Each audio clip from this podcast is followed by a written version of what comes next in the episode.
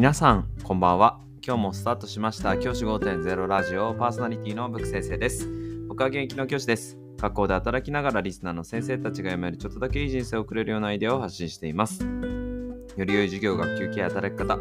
同僚保護者、児童生徒との人間関係、お金のことなど、聞かないよりは聞いた方がいい内容を毎朝6時に放送しています。通勤の後から10分間聞き流すだけでも役立つ内容です。一人でも多くのリスナーの先生たちと一緒に良い教師人生を送ることが目的のラジオです。今回のテーマは、骨太の方針、教員の働き方改革はこう進むという話をしていきたいと思います。学校の教員不足を解消するために政府は給与体系を改善して実質的な引き上げになるようにする。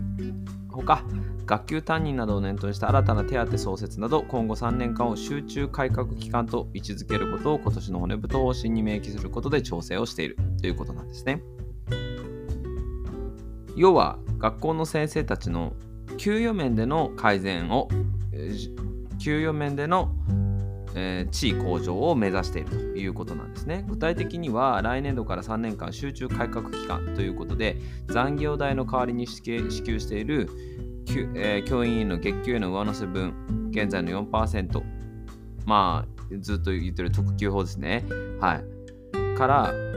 給特法か給特法から、えー、引き上げるという方向で進めていると来年度中の法改正を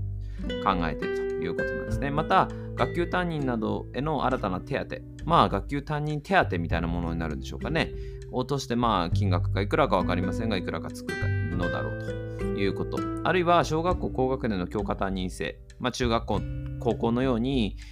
国語科は誰々先生、数学科は誰々先生、算数か、算数科は誰々先生、みたいな感じでやっていくと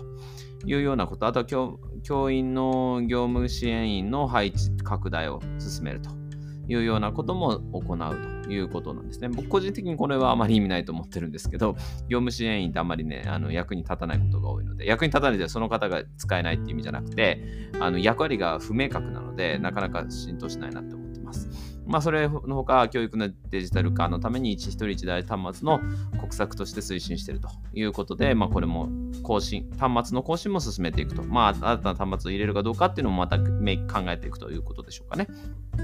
っていうのが今検討されているということだそうです。まあ僕としてはですね、まず給与面での改善というのは必須、もう避けては通れないと思っているので、まずここから入るってことはすごくあの評価できるんじゃないかなっていうふうに思っています。まずですね、本当ね、もう、何て言うんですか、背に腹は変えらない、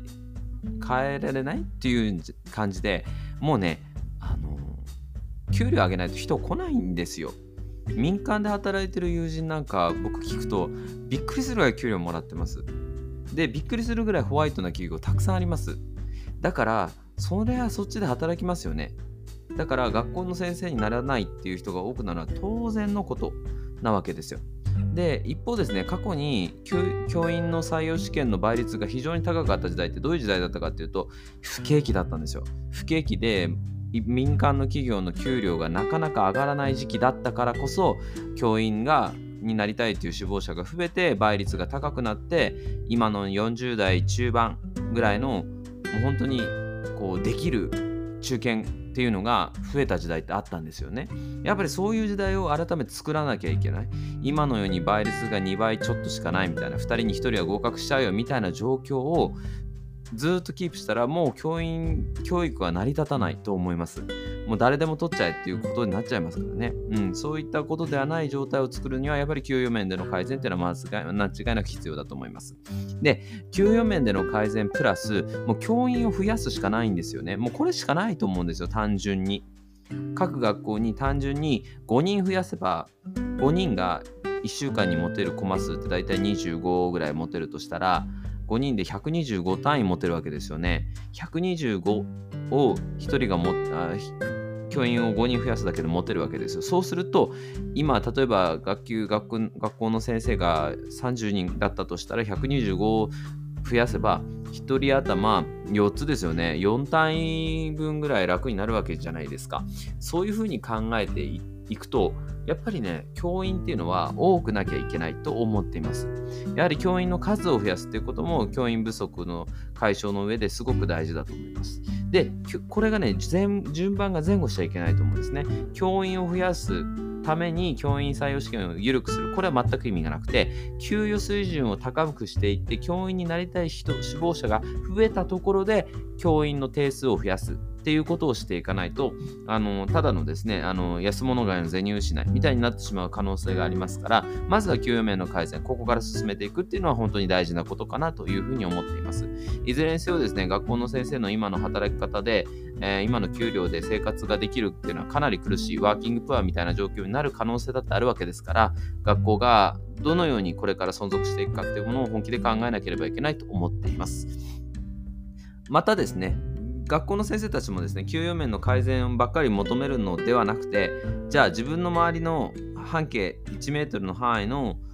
業務改善ができないかっていうのを考えることももちろん大事なことかなというふうに思っています。じゃあ今日はこの辺で起立例着席さよならまた明日。